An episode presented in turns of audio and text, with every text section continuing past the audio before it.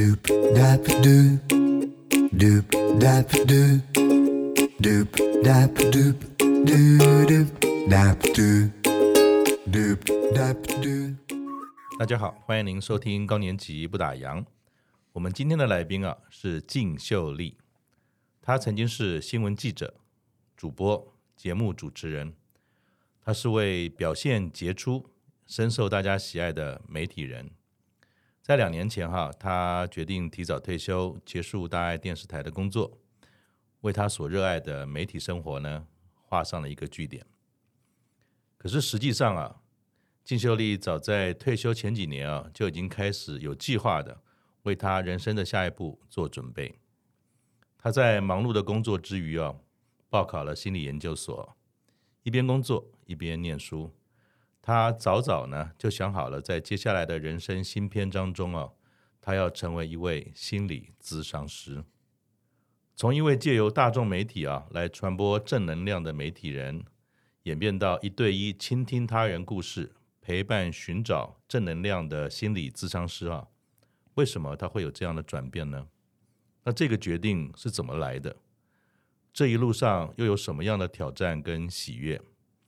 今天哈，我们就一起来听听靳秀丽的故事。我们欢迎秀丽，秀丽您好。嗨，Simon，主持人、听众朋友，大家好，我是靳秀丽。嗯，因为刚才我们在闲聊的时候，其实也很不习惯，因为以前一直在这个电视画面上看到秀丽啊，都是正经八百的。其实刚才我们在聊天的时候，她非常的风趣，然后也很可爱。其实有的时候在电视的小框框里面看到的媒体人走下电视台之后。好像那感觉完全是不太一样，会 会会是因为这样的一个职业让你们有那个专业的框架在吗？其实你们本来也是很轻松、很自由的一个人。或许，嗯，应该。可能有，可能可能有，对。不过我觉得是每一个面相都是蛮真实的自己的，嗯，对，只是因应不同的场合、不同的身份角色，嗯嗯。因此有一些些。为不一样的表现，但是我觉得都是真实的我。嗯哼，那一样啊，先恭喜您啊，通过了这个国家证照的考试，成为了一位另外一个专业的叫做心理咨商师哈。那其实我们刚才聊的时候也是一样，就媒体其实这样的一个工作，它的压力也蛮大的。大部分的人啊，在差不多六十岁退休的时候，其实就应该可以过轻松的日子，而且大部分的人这么做了。那为什么你在三十年来这么专业而且是高压的工作，选择提早告一个段落，没有休息，但开始另外一个新的职涯发展呢？嗯嗯，您刚刚讲说提早告一个段落，嗯，我心头一惊，嗯，还好你后面有说了，只是逗点不是句点，对对对对对，不想停止，所以继续往前。是，我觉得这个是比较符合我现在的一个状况。嗯哼，呃，你刚刚说，嗯、呃，提早的退休。我想很多人辛苦了大半辈子以后，他都想要犒赏自己，至少嘛，刚刚退休的时候呢，都是想要稍微放轻松的、比较任性的生活，或者说去游山玩水。嗯、呃，我觉得这个都是再自然不过的事情。嗯，但是我是选择直接略过这一段。嗯，因为这跟我自己的这个整个的成长的历程有很大的关系。嗯，因为我很顺。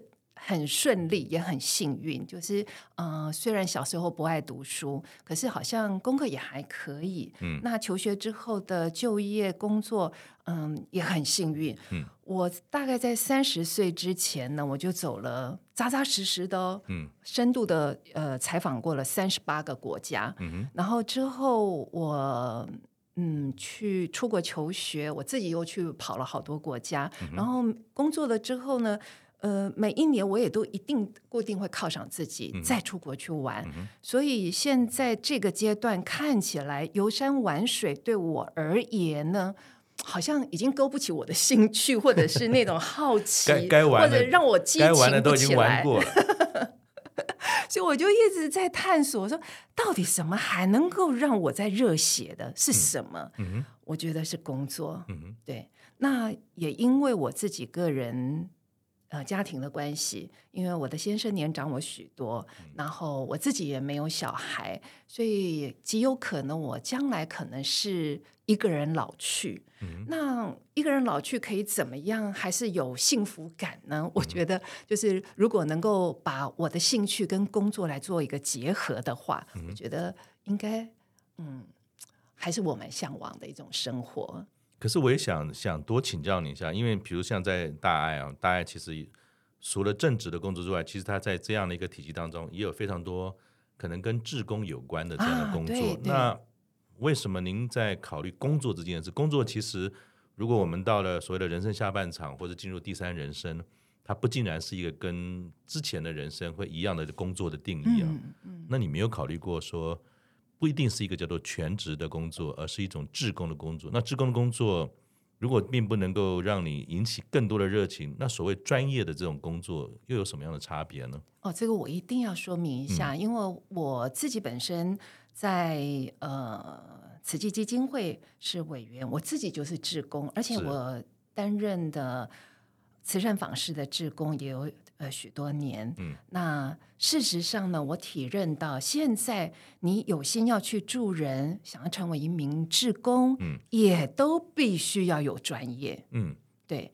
像慈济的这个访视志工呢，其实我们这几年来呢，就是积极培训的每一位的访视志工呢，他必须要有专业的知识和技能，嗯、然后呢，呃，有一段时间多少小时，以及的这个培训的时数，还有你的服务的时数之后，你才可以受证成为关怀士。就说，其实你看，现在连志工都是一个非常要求专业的一个领域了。嗯、那我也是在做志工访视这样子的一个过程当中，我体会到说，有的时候一些家庭的困难，并不是金钱物质的协助，还有其他。对，然后在我自己过去的职场中，我也看到了有很多优秀的同仁，我自己的好姐妹也都是被情绪所困扰。嗯，呃，我很想帮忙，可是呢，我觉得除了陪伴，除了说些安慰的话，是不是能够有？起一个更大的作用呢，真的能够帮助到有需要的人，嗯、所以这才会让我自己看到我自己的不足，也兴起了说，那我还可以再去学些什么？嗯、所以这个其实是也是环境使然，让我就很自然的往这个方向了。嗯嗯、我想强调的是说，我将来我可能也不是真的全职的呃朝九晚五的工作，而是我觉得。我学会了这个专业，我想我可以随缘随机随地的碰到的，哎，有需要的，我就可以有，或许对他能够有帮助。我是希望是这样子。嗯哼，嗯，因为我在呃阅读您本身的资料的这个心路过程的时候，在您的专业生涯当中，也有一些我们说职场上或是媒体的整体的改变。那比如说数位化的这个过程，嗯、在开录前这个这个闲聊，你也提到说。是不是这样的一个角色不一定适合你了？那我觉得从一个专业的经理人出嘴巴说出这句话是很不容易的。也就是说，在你当年一路走来，哎，这么长的历程，你是怎么样能够接受说，好像在这个大时代的时空的背景当中，或者说整个产业的改变的当中，不一定适合我了？你花了多久之间了解这件事跟接受这件事？还是这件事对于您接下来往心理智商这个方向去发展的时候，也有些什么样的一个影响吗？我觉得它是一个 turning point，对，嗯、因为在二零一五年呢，就是数位海啸一波接一波的这样冲击，嗯，我觉得不只是媒体受到冲击，其实所有的传统产业都受到这波的影响，而力求要数位化，嗯，那特别是媒体。不仅仅是要转型，而且体质上面都做了很大很大的一个调整。我也是呃，在这一波的数位海啸当中呢，嗯、呃，首当其冲。然后我也是带领着部门的团队，还有各个节目。我们虽然是嗯、呃、转已经呃就是转个身了，换个脑袋了，但是我觉得。呃，那个时候就开始深刻的感受到世代交替，嗯、应该把这个位置呢交给了更年轻的脑袋，嗯、来来领导。那事实上，在那个之前呢，我想应该隐隐约约我自己已经有感觉到，在职场的巅峰呢，可能已经慢慢的过去了。嗯、其实我应该有意识到，嗯、只是呢，我自己愿不愿意去面对、接受而已。嗯、对，隐隐约约你自己有感觉到。嗯，所以我其实从我自己来看，我就觉得，哎，你看我自己就慢慢的把一些的主持工作，我会呃交给年轻的世代，让他们来试试啦，嗯、或者是嗯、呃、很多大型的活动晚会，我好像呢就开始比较没有像过去那么有兴趣的呃去主持。嗯、我觉得这些都是迹象，哎，嗯、只是我自己在一个。还算顺遂的环境里面，好像就没有太积极的想去解决这个问题。嗯、只是说，二零一五年的这一波的冲击太大到我不得不正视它，所以我就开始很认真的在思考接下来呢。嗯、哼因为工作就是我的全部嘛。嗯、如果嗯到了六十五岁要届龄必须退休的时候，嗯、那想想我往后可能。现在的平均年龄八十，女性了 八十四岁，我还有将近二十年。对，我想说，那如果都要我这么轻松的过，可能我也不会饶过我自己。所以我就开始认真思考这个事情。大部分人遇到海啸，可能第一件事情要么就闪嘛，嗯，要么就躲嘛。但是你有那么一点感觉之后，其实你已经开始在思考说，哎，我如果二十年后工作还是你的最爱，因为每个人最爱不一样，有人真的要游山玩水，嗯、有人可能像你一样，我希望一个工作是我最大的热情，我要持续下去。嗯、那你怎么会把工作这件事情知道现况可能不太妙，嗯、但是你又怎么把不太妙又看到了另外一个可能，然后接轨转过去？那那这个过程你是怎么做的？是摸索吗？还是说有那么一些机缘让你跟心理智商这件事情？虽然您提到。可能早年的时候就很多人愿意跟你聊，你也是个很好的倾听者或者是沟通沟通者。那又在这一波当中，那是怎么接上这个过程？你可以分享一下吗？嗯，呃，就像我刚刚说的，我觉得我先看到我自己的需要，嗯、因为我的周边、我的朋友、我的同事，嗯、呃。他们被情绪所困的部分，而我想帮忙，却不知道如何可以真正的帮到忙。嗯、对，然后志工访视的时候，也是让我看到这个。我觉得不只是安慰而已，应该还要嗯有其他的可能性。嗯、所以这些是因为在环境上呃的需要，让我看到自己的不足。嗯，然后再加上了我因为。想要改变嘛，所以我也做了很多的功课，我读了很多的东西，但是好像嗯，从很多文献上看不到我这样背景的人很想要积极的再去呃做些什么的这样子的一个女性。嗯，我读了很多这种文献，但是却找不到一个好像可以做成套套得上对对对做。可以成为我的 role model 的，嗯、所以我就想说，哎，那我自己就可以是那个 role model。所以找不到别人怎么处理这件事，那就先我从我自己身上开始做这个实验哈。对，我对对，我就自己实验看看吧。嗯、对，所以我就把小时候的想法啦，然后现实生活上面看到自己的不足跟需要啊，以及在文献上看到的一些呃。给我的启发，我把它结合起来。其实这些呢，都是必须有一些时间沉淀的。嗯、这个老实讲，我也是摆荡了一两年的时间。哎，突然有一天，他就是叮，就是想说，哎，那我可以去试试看心理师这个角色。嗯，对。那一旦说这个可能适合，那接下来呢？你又快行动。因为我的时间，我的时间已经不允许我任何的犹疑了，所以其实那个时候呢，我是有一种呃被时间追赶的焦虑感。因为如果呃还想要学习的时候呢，那当然趁早。而我也知道心理师，因为那时候我就先向几位这个领域的前辈先讨教，他们都觉得说哇，这个是有些门槛的，是需要时间的。是啊，那你要考上研究所呢？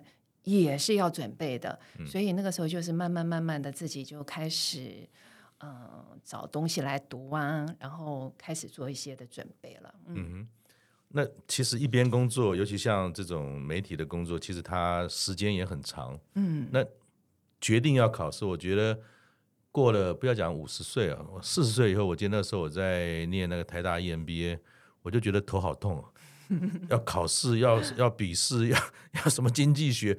哇，这个以前可能都没有触碰过，毕竟那不是我们的专业嘛。像我以前是工程师的背景，那当你决定做这件事的时候，又有一边就是工作上专业，你要做好做到，这么多人你要领导他一个电视台的节目的内容。另一方面，你又很热血的说要去做一件新的东西，可是里面可能很多东西都还是需要从基本开始。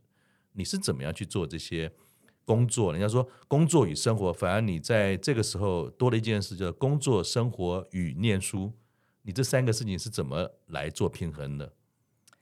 嗯，我现在如果再回想，我觉得好像对我而言没有太大的困难呢。嗯，因为就是我虽然不是狗急跳墙，可是也是已经看到尽头了，而你觉得。不得不转弯了，背水一战，拼了！哎，对对对，嗯、还有就是说，你去追求拥抱的是一个你自己一一直很向往的，嗯、所以那种热切追求的心，嗯、我觉得可以。解释了一切，就是说，哎，你说的障碍啦，或者说犹豫啦，或者说辛苦啦，嗯、好像那些都是其次了。对，那时候只看到自己的那种热切追求。好像这样一半工作一半念书，其实这个过程在考试的时候好像也不一定那么顺遂嘛。好像考试的时候也曾经有落榜过吗？呃哦，去年去年呃毕了业要考心理师执照的时候，嗯、对，就差了零点七分没考 上。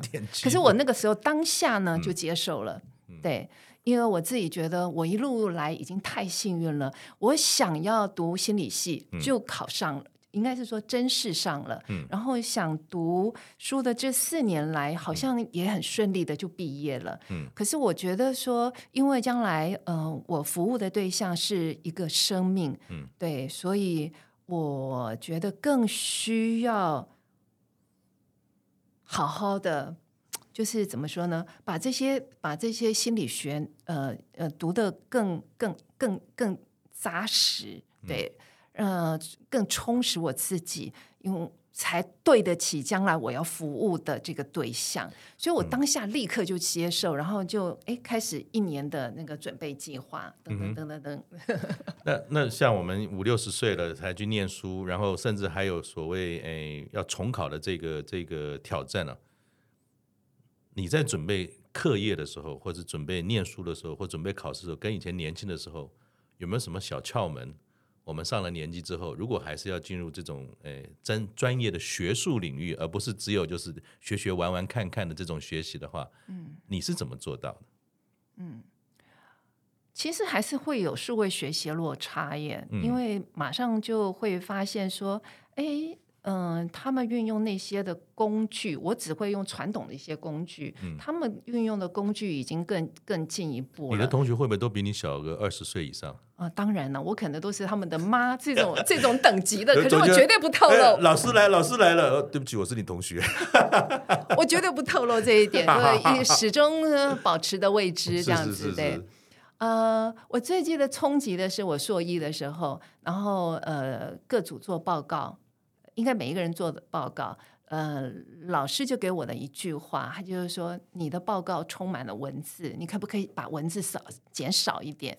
那时候我就冲击很大，有伤心吗？呃，没有，没有，没有，我才意识到，哇，原来差异在这里。就是说，同样做报告，我自己觉得也是，嗯，很流畅，嗯，很很自信的报告完，对对。可是老师就讲的这一句，我。那个差异性就被点破了、嗯、啊！我其实发觉到说，同学们的 PPT 呢，他们其实都非常的彩色，嗯、然后用很多的这个图像啊、数字，嗯、而我呢，可能充满了文字。我就觉得说啊，就这就是我们这种脑袋长出来的样子。嗯、所以那个冲击是有的。嗯、然后我也知道，从此我才知道啊，要要。怎么样跟上时代？那你花了很多时间吗？啊，那个真的很花时间。嗯，对，你要做一些很炫、很酷的那个 PPT，、嗯、你是那些技巧，你知道吗？就是从头开始，而且呢，每一个指令下去才会有那个做，才会有那个花样出来，所以是自己在摸索的。嗯、那个都是暗夜不睡觉，自己花了时间赔上的青春才搞出来的。我觉得另外一个，因为你提醒我，像我早期我在四十岁的时候进入到一零四，那其实我都是跟电子机械比较熟，软体我完全不懂，网络更是门外汉。那我记得那时候刚进一零四的时候，我的同事大概都比我小二十岁左右，因为那是网络的时代嘛，他们大概二十岁出头，我就四十岁。然后我记得那时候刚进去的时候，哎，我的老板丢了一本很厚一本，跟跟圣经一样厚那个那个软体的语言叫我读。他说：“Simon，如果你来我们这边哈，这个叫做 CodeFusion，你回去先看一看，你最好懂一点，比较好沟通。”我说：“好好，谢谢长官。”我就带回家，带回家之后。我翻了两页，我就开始打瞌睡，因为完全看不懂那是什么，我自己去写也写不出来。结果呢，第二天呢，我就跑去呢那个同事的旁边，他们同事看我来说：“哎哎，老老板什么事嘛？”我说：“有件事想麻烦你。”哎，我最近很忙。我说：“不是工作的事，是我的事。”他说：“那什么事？请问这一行那个语言是什么 意思？”他说：“啊，就跟我讲讲讲讲讲。”所以我发觉就是。刚才呃秀丽讲的一个情境啊，我我深有同感。可是我有觉得说有一个比较大的挑战，那个挑战就是说，我们敢去问比我们年轻的人，或者说在这个领域比我们资深的人，是跨界的学习，或者是转业，甚至说到了中年，我们有一点年纪的，要跟一些前比你年纪小的前辈多去了解的时候，好像那个身段这件事，必须先说服自己，不然我觉得说自己摸索，有时候。有些东西不是你花了时间就会有结果，不睡觉也会有结果。就是人家讲一句话，你大概省了三个小时自己在那边瞎干。我不知道说你你你有没有在这个过，虽然可能心理智商或许不像软体这样子比较空泛，它是很完整的、很严谨的一个学术的东西。那会不会在这个过程当中，您其实也也慢慢接受一件事，那就是说，你接纳自己不会这件事情是可以被接受的。您做一个专业的经理人，其实您对于专业，对于很多媒体上的事情有你的坚持，所以你对自己的要求很高，才会有这么好的表现，这一定的啊。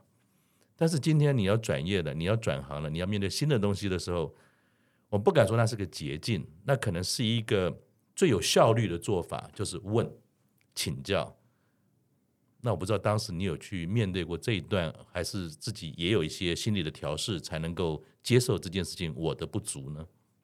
我觉得我不是全盘的接纳自己的不足，或者是承认这也不行。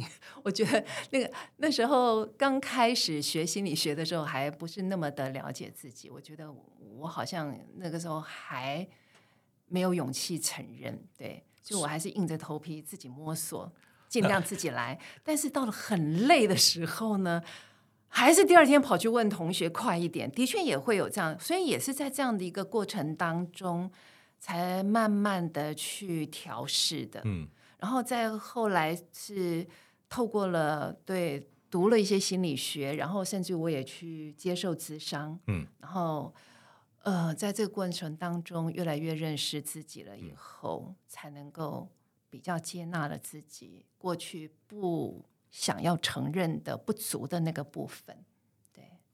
那也就是说，其实心理智商，你在学习的过程当中，你也重新把自己看了一遍嘛？过去三十年来的秀丽，哦、对，对对。那你有看到什么你喜欢跟不喜欢的事情吗？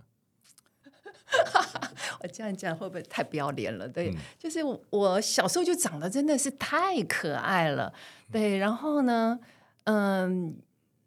一路来呢，就是得长辈喜欢，嗯、然后呢，你有很多不可改变的上帝给你的优势。哎，是是是，嗯、对，我小学老师就是觉得说你很优秀，你看起来就气质这么好，长这么漂亮，一定功功课也很好，嗯、表现很好，天选之人。所以老师会把所有的好差事都到都给了你，都给了你。嗯啊，比如说升旗典礼当司仪啦，然后派你去校外演讲啦，作文比赛啦，甚至于呢，体育的时候，老师还你体育成绩不够好，老师还问你要不要加分，你要加多少？哇！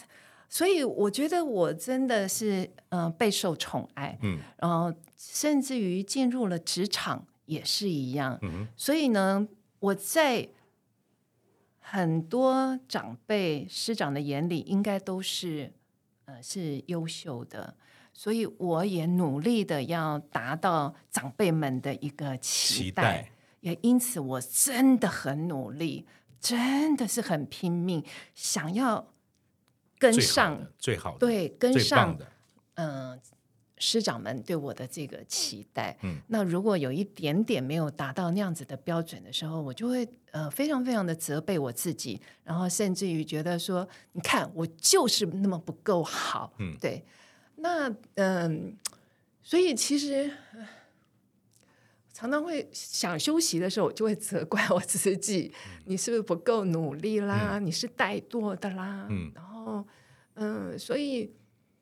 这些都是透过了智商让我看见说，说其实呃一体两面嘛，你有非常认真呃很勤奋的那一面，嗯、可是你也有想要休息、想要轻松一点的那一面。嗯、然后嗯，其实这都是自己，嗯、只是说你不能接受那个比较放松的自己，嗯、你就会觉得说你一旦放松，你就是没有竞争力的人，嗯、所以不容许自己放松，不容许自己休息。嗯。嗯所以我也很感恩我自己，嗯，一直都是这么的努力，然后我的身体也是，嗯、呃，给我一个很很健康的一个身体，嗯，跟旺盛的一种，呃，生命力，让我可以应付我想要做的这么多的事情。嗯，只是说现在就会看到了，就是说，哎。也太勉强自己了，然后也看到自己太努力了，所以会饶了自己，然后会谢谢自己这么的努力。嗯，对，现在会懂得欣赏自己，然后嗯，去谢谢自己了。对，嗯哼，所以我可以这样讲吗？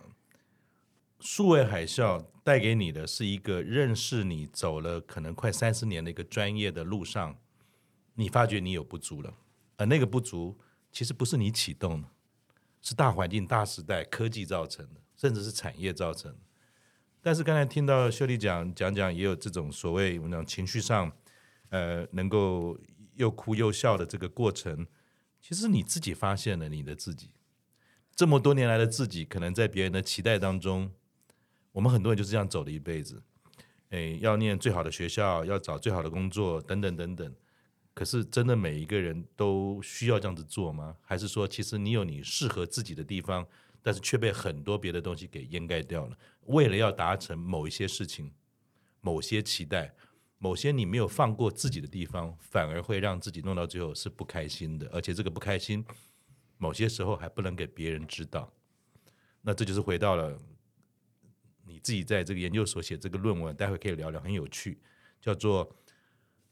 成长生产取向的中年女性为幸福晚年之生涯抉择的探究，哈，我觉得就呼应到刚才好像您所提的这个部分，就是当今天我们决定做一件事，当今天我们更了解自己的时候，或许中年危机的到来不一定是女性啊，但刚好这个秀丽所研究的是女性为主，都需要这么一个过程，她来回顾。她来思考，她来沉淀，然后或许有一个方向。那这个其实好像就跟心理咨商，它这么一个系统，能够帮别人所做的很重要的。它是一个方法，它不是只有安慰。那可不可以请你聊一下，当初为什么要选这个题目作为你研究所的这个论文的方向呢？嗯嗯，就是我自己当时非常的彷徨，然后不知道下一步该往哪里去的时候，我也去搜集了很多的资料。呃，企图于从文献里面去找到答案，可是好像就是，呃，没有那个 role model 说，哎，他已经前行了，我就可以照着他的路走了。嗯，所以我翻阅到刚，我为什么会去 找到我的指导教授，是因为我读了他的论文，那他的一个观点就是，他拥有比较多资源的人呢，相较的，他就是能够。呃，比较能够具备了他自己的价值观去做选择，所以如果我们每一个人都想要追求一个幸福的晚年的时候，那现在我们手上的筹码，我们拥有的资源，如果多一点的话，将来我们的选择也可以更多一点。嗯，所以我也是在这样子的一个前提之下，就想，如果像我这样的一个背景的女性，嗯、呃，拥有了。相对的已经比较多的资源，然后我们可以怎么样去规划呃可期的中晚年呢？对，所以才有了这么一个论文的题目出来。那我后来也发现，其实像我这样的女性是不少的。嗯，所以我去找我论文的 采访对象的时候，其实我就是只有在我的 FB 上面 PO 上去，没有多久，大概不到几个小时呢，就已经二十几封的这个回讯。对，那我就很容易的在里面呢，就找到的几个呃适合我这个题目的采访对象。嗯，那最后你你这个题目。有没有发现什么有趣的结论可以跟大家分享？嗯，我觉得我采访的这几位女性，她们真的很棒。就是最基本的两样，她们是早早的就传后啊。嗯，一个是身体的健康，第二个呢是财务上面的安全。嗯哼，对，嗯，像我采访的一位，他在三十五岁的时候呢，他就呃。已经准备了，在五十岁的时候，他的被动收入每就可以让他衣食无虞，所以他三十五岁的时候就已经准备好了. 所以他勉强自己到五十岁，他就他就他就提早退休了。我不可以，我不可以没有中年危机。我虽然年轻的时候已经做好，我要熬到中年危机的时候再决定做这件事。没有开玩笑。哎，不过中年危机确实有的，因为我们每一个人的成长历程里面，像荣格他就说嘛，嗯、就是中年就是一个放下了呃自我的面具，然后向内去探求的一个阶段了。嗯、那 Erikson 他的心理社会理论也是这么说，就是说我们中年的时候是一个生产，嗯、否则就是停滞的一个呃这个发展阶段。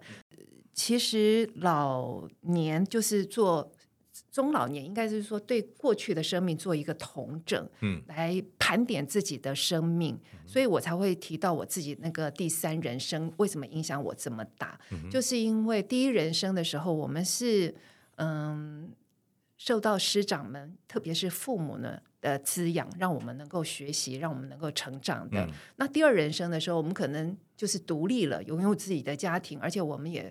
呃，在社会上有生产力，所以这个阶段我们有很多很多的社会或者是呃家庭的角色，我们是为人子女，或者是做人的父母，或者说我们是员工，我们是老板，总之有很多的角色。那到了中老年的时候，或许嗯、呃，孩子们长大了，甚至于是空巢期了，或者说你也慢慢的从职场中要退下来的。可以，或者说有一些的社会角色，你逐渐在丧失当中了。其实这就是最好的一个时机，向内看看自己，然后去听听看自己内心的那个渴求到底是什么。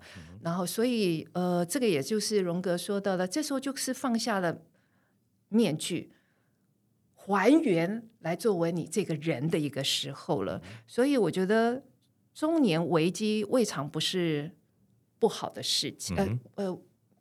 不是不好的事情，嗯、对，反而是一个机会，很好的机会，盘点自己的生命。就有一本书不是写一百岁的人生 战略嘛？所以说，你如果不小心活到了那么大的年纪了，其实你想想这么长的一个生命，会比过去的呃七十古来稀，你看又多出了二三十年来了。这个这一段的时间，你难道都是把它归纳为晚年吗？所以现在有一个说法，就是说中年其实是延长的，对。然后可以像嗯、伊丽莎白女王一样，到了最后的一个礼拜才卧床。所以说，其实现在中年的时间是延长了，是不是一定在六十五岁就要退休？也因此会画上一个问号。也就是说，你对自己人生的规划不再像过去一样是那种直线性的思考了，而是一种呃，应该说是一种年龄的整合，不是以年龄为界限。就也就是说，你的学习不见得是在二十二岁以前就完成了，你现在也可以开启另外一个阶段的一个学习。所以年纪其实它并不是一个怎么讲，现在已经不是界限了呀。对，反而是你的心态，或者说你自己想做什么，你要不要做你自己的主人这件事情，回归到自己反而更重要，而不是一个对什么社会的规范这样的东西，已经不是属于现在的社会当中。我们怎么去看中年跟老年呢？要回到自己的本身，而且退休后如果再去工作，你有时候很怕被别人认为说，哎，他是不是家里发生了什么问题啊？哎呦，好可怜哦，还需要再再去工作，是不是钱还没存够？哎，对这些观念，其实我觉得好像我们都可以更开放一点点。对，那我想请教你，就是当你在这个我们知道写论文嘛，虽然是个有趣的题目，那毕竟是一种课业的压力。当你今天把这个论文完成，有了一个结论，你有感到兴奋吗？哦，原来我秀丽做了一个决定，还行哎。其实社会上很多人也做了这样的决定，嗯，而我感到庆幸，会有这种感觉吗？我在写论文之前我就知道啦，只是我找到这么多志同道合的朋友，真的是很开心的一件事情。更，更相信这是一个对的决定。是是是，那。重新再回到职场，我也不能这样子重新了。毕竟你在到了一个行业，到了一个新的专业，我们也说，虽然已经六十好几，但是也是一种职场新鲜人嘛。回想三十年前的时候，哎，在新闻的这个专业上面，或者说媒体的专业上面，是一个职场新鲜人，跟现在成为一个新鲜的心理咨商师的新鲜人，有没有什么不一样？那现在的新鲜人又是怎么样的心情去面对这样的工作？